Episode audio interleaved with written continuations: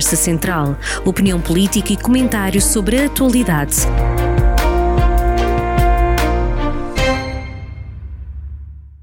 Bem-vindos a mais uma edição da Conversa Central e esta semana com Fernando Ruas. Obrigado por mais uma presença neste programa. Eh, antes de passarmos àquilo que, que é propriamente a vida do Conselho enquanto autarca, eu ia lhe perguntar, enquanto uh, uma das, das de, um dos rostos do PSD, e uma vez que estamos uh, a um dia o programa sai na sexta-feira, um dia da, das eleições para o partido, para o seu partido. Uh, vai votar em quem, se é que se pode saber? Sim, sim. Aliás, fiz público e disse aos interessados, antes de mais nada, os meus cumprimentos também. Mas disse, tratam-se de duas pessoas que estimo muito, mesmo muito, qualquer um deles. O, o engenheiro Moreira da Silva conheço há muitos anos e que, com quem fiz, digamos, alguma amizade Conheço... Atravessou com ele um período enquanto autarca e depois como deputado. Ex exatamente. Encontrei-o, digamos, na OCDE, mas tenho também, e disse-lhe que ia apoiar o Luís Montenegro, também por a estima grande que tenho por ele, mas também por uma questão de retribuição. O, o Dr. Luís Montenegro esteve sempre nas minhas campanhas aqui, enquanto eh, candidato a eurodeputado, depois nas legislativas e agora até nas, nas nas altaicas eh, fez questão de vir aqui apoiar e fazer feira semanal comigo. Não, não, não, tinha, digamos, como deixar de retribuir esta, esta amizade ao Dr. Luís Montenegro. Até como é, quais são os prognósticos? Como é que vai ficar? Eu acho que, eh, eu acho que o Dr. Luís Montenegro vai vencer, acho eu, eh, mas deixe-me dizer-lhe que não tem havido muitas situações no PSD em que me deixem tão descansado eu, naturalmente, que vou apoiar o, o, Dr. Luís Montenegro queria que ele ganhe. Mas não ficarei nada cabisbaixo se ganhar o, o, o Engenheiro Moreira da Silva. Tenho grande confiança nos dois. Eu até se pudesse amalgamava-os e dava apenas um, porque acho que se complementam muito bem. Muito bem. E da vida partidária passamos aqui à nossa vida uh, do Conselho, digamos assim. Uh, e temos que falar inevitavelmente da, das últimas notícias que tiveram, que deram Viseu como o quartel-general, digamos assim, da, de, uma grande produção de Hollywood. É uma mais-valia para o turismo e para a economia da, do Conselho e da região. E falo na região porque uma vez que o Dr. Fernando Roxo disse que este era um assunto que tinha de ser tratado no âmbito da CIM também. Sim, primeiro vamos ver se se concretiza este, este tipo de, de, de, anúncio, mas o que é facto é que os responsáveis vieram até nós deram-nos conta de que queriam utilizar, nomeadamente, eh, eh, a rede viária, aliás, só faz sentido para utilizar a rede viária, mas eh, também nos pedem, e isso é, o, digamos, a solicitação máxima, é que nos assumamos enquanto entidade facilitadora, nomeadamente no, no, no intercâmbio com as autoridades que têm a responsabilidade da rede viária e, portanto, mas como este, este desígnio pode ser supramunicipal, e, portanto, enquanto Presidente da CIM, resolvi colocar aí o assunto, naturalmente não deixando de tratar aquilo que é específico do Conselho de Viseu. O ofício dizia mesmo isso, a vontade de fazer aqui quartel-general para enquanto durassem as, as gravações. Mas uh, fica muito para a economia local. Eh, imaginemos que a produção realmente vem para cá com, todo, com toda a logística, com todas as pessoas, são estadias, são é restaurantes, é compras, é, é, dinheiro que fica aqui claro, retido. E mesmo que seja, faríamos o, digamos, idêntico trabalho se fosse em qualquer um dos conselhos de que temos a responsabilidade no âmbito da CIMA. E, portanto, diria que tratá-lo-íamos com o mesmo entusiasmo. E, portanto, desde que seja no âmbito da CIM, seguramente se, como está, eh, tem vindo a ser anunciado, que vão utilizar a pernoita, bem, eh, seguramente que a cidade mais próxima é aquela com mais condições é Viseu. Portanto, estaremos sempre de, de alma e coração, até para, penso que será uma mais-valia em termos turísticos de futuro. Portanto, tudo que seja para dar a conhecer, digamos, este, estes territórios, terá sempre o nosso, o nosso empenhamento. E agora, antes de ir aos, aos temas que o doutor gostaria de abordar, vou-lhe só fazer mais uma pergunta que tem a ver com. Um, foi aberto de novo o trânsito ou estacionamento na, na, na Sé? Uh, ou, ou, ou, há aqui alguma falta de, de fiscalização por parte de, das autoridades porque continuam a estacionar à frente da Sé mesmo? Não, não. Eh, só se houve uma, uma, um período de exceção eh, numa outra reunião que houve na, na, na Casa do Adro Não sei se estamos a falar dessa. E essa fomos nós que pedimos. Os presidentes de Câmara, e são uma série deles vieram. Estou a falar à noite. Estamos Sim. a falar à noite. Não, o que, está, o que está definido da nossa parte e à noite é que eh, eh, apenas autorizaremos o estacionamento quando houver cerimónias religiosas.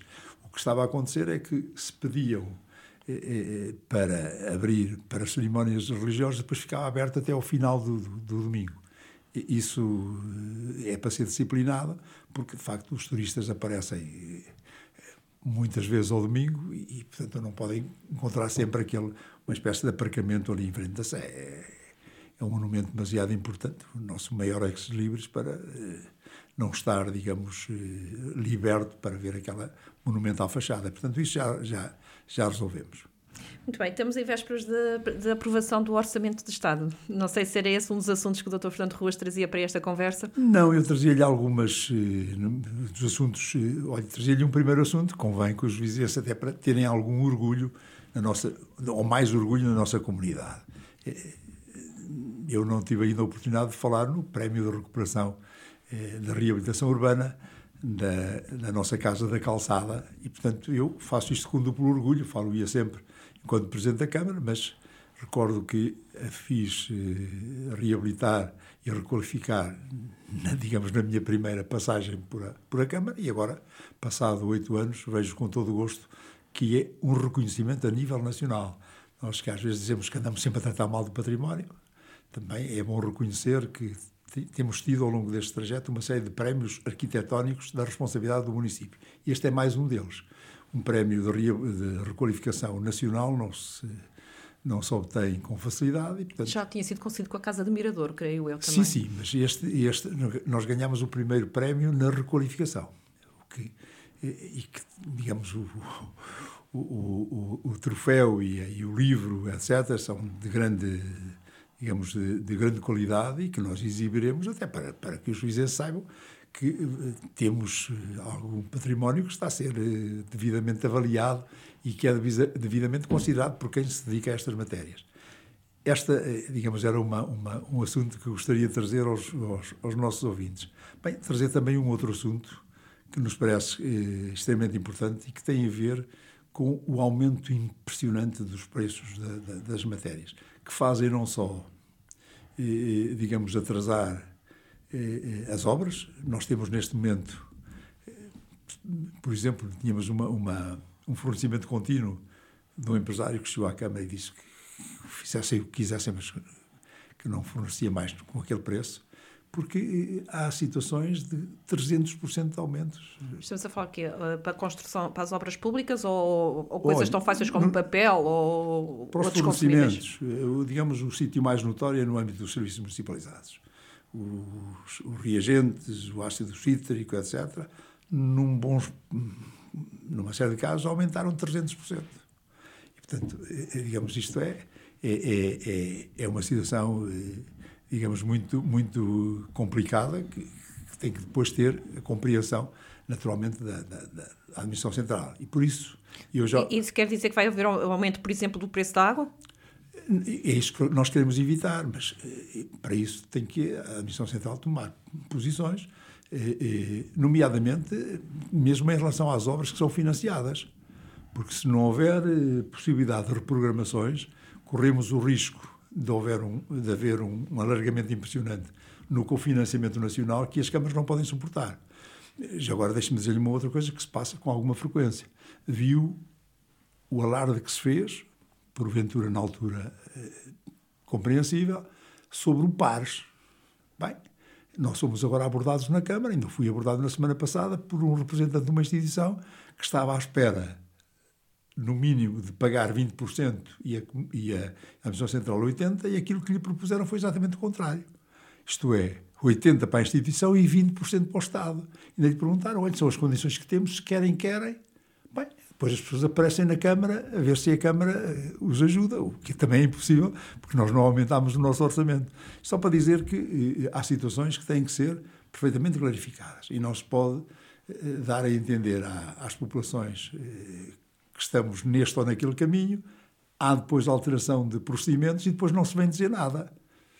A mesma coisa em relação, digamos, a, outras, a outro tipo de situações. Eu, já me ouviu, possivelmente já o tratámos aqui, mas a questão da unidade de saúde familiar é, de facto, um, uma, uma, uma situação que nos tem que deixar todos tristes. Então, a Câmara faz, em colaboração estreita com o Estado Central, a requalificação de um edifício.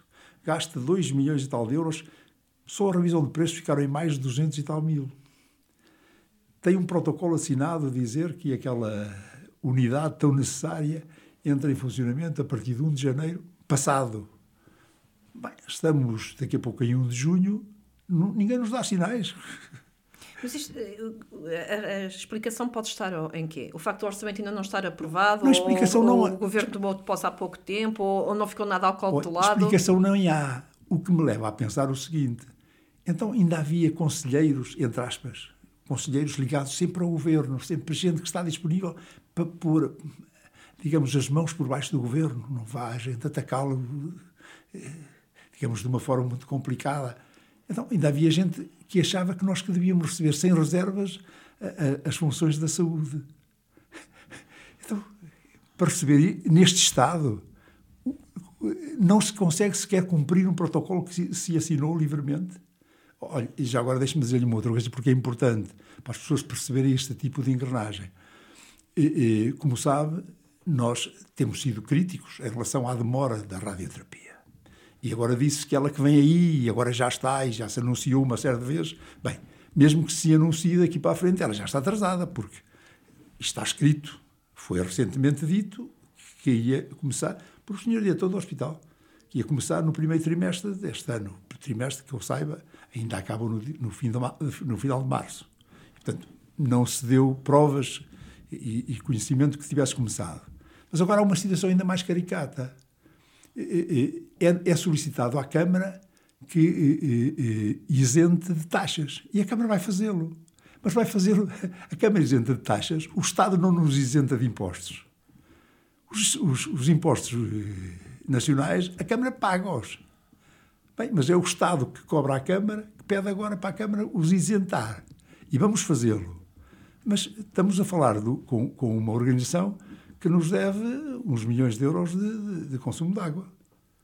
Então, ainda? Sim, sim. Ainda, ainda. existe esse problema sim, sim, entre, o centro hospitalar e a... Não foi resolvido, não está por resolver. Eu me recordo, isso já é um problema com alguns anos. Sim, sim, foi, foi e, e é o que me dizem, o histórico que tenho é que a atual ministra disse que o ia resolver, mas tenho eh, solicitado uma reunião que tarda em ser marcada, mas também compreendo que o Governo não tomou posse há muito tempo, mas aguardo serenamente que seja marcada a reunião para levar este e outros assuntos.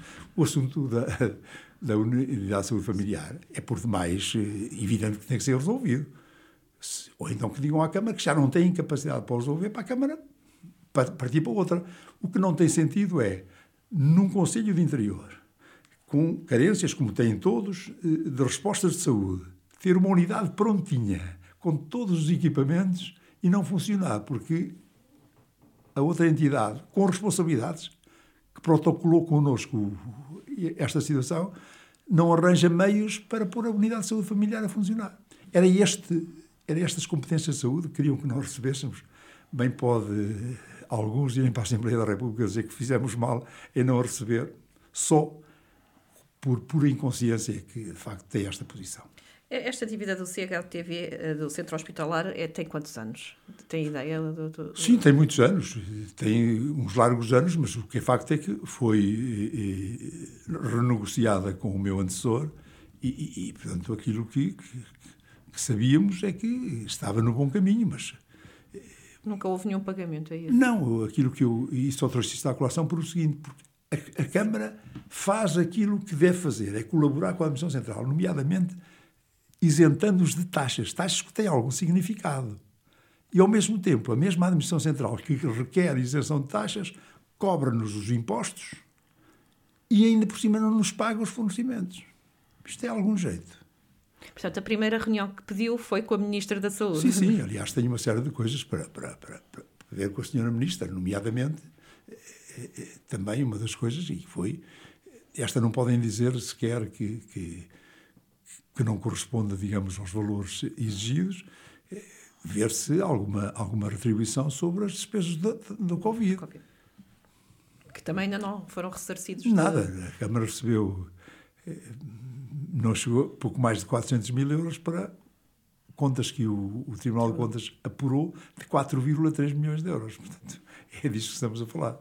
E a seguir à Ministra da Saúde tem que ir a que Ministro? Não, a seguir à Ministra da Saúde vou seguramente ao Sr. Ministro das Infraestruturas e espero acertar com ele, até porque aquilo que ouvimos sempre. Eh, eh, deixe-me dizer-lhe uma coisa, eu, eu já percebi, mas eh, nós não podemos conformar-nos com isto. As pessoas atiram uma série de obras e vão dando justificações nas mesmas obras. São de cor, nós sabemos quais são é a autoestrada, é o, a requalificação do IP3, é depois a, a terapia, é, o, é não sei, e, e, vamos nos empurrando, vamos dando justificações e vamos alimentando a comunicação social com notícias. Agora já saiu não sei o quê, agora já não sei quantos mais. E não vemos nada. Depois há de aparecer uma coisa qualquer. Ainda querem que a gente faça uma festa quando isso aparecer? Empurram-se as coisas com a barriga. São uma série de, de, de assuntos que se debitam. Faz-se uma festa de cada um e depois ficamos à espera que apareçam. Isto, de facto, isto é enganar as pessoas. Então, veja que ainda ninguém tem soluções para alargar definitivamente o IP3. Falta aquela, aquele troço que. Faltam todos. Então o que é que está feito do IP3? Ainda hoje não está. Desculpe lá, se quisessem fazer o tal poder de influência que tanto se apregoa, o que é que está a inviabilizar que se faça a ligação entre Santa Comba e Viseu? Toda a gente diz que morfologicamente e, e em termos orográficos que é o mais fácil. Então que se faça. As pessoas iam acreditando. Nem se faz aquilo que é fácil nem o que é difícil. Ainda está tudo nos estudos de impacto ambiental, ainda está na. Sandra, basta ver o que, na ligação entre Viseu e Coimbra, que é o que está em causa, o que é que já se fez. Sabemos que é para requalificar o IP3. Até houve quem nos aconselhasse a dizer que tínhamos muita sorte porque ficámos com uma autoestrada que não era paga. Nós temos muita sorte. Até o que é que temos? Temos uma pequena requalificação, que não é toda em autoestrada, nem nada que se pareça, entre Penacova e a, e, a Lagoa, e, e, a, e a Lagoa, a, zona da, da, da. Há mais alguma coisa feita? Mais nada.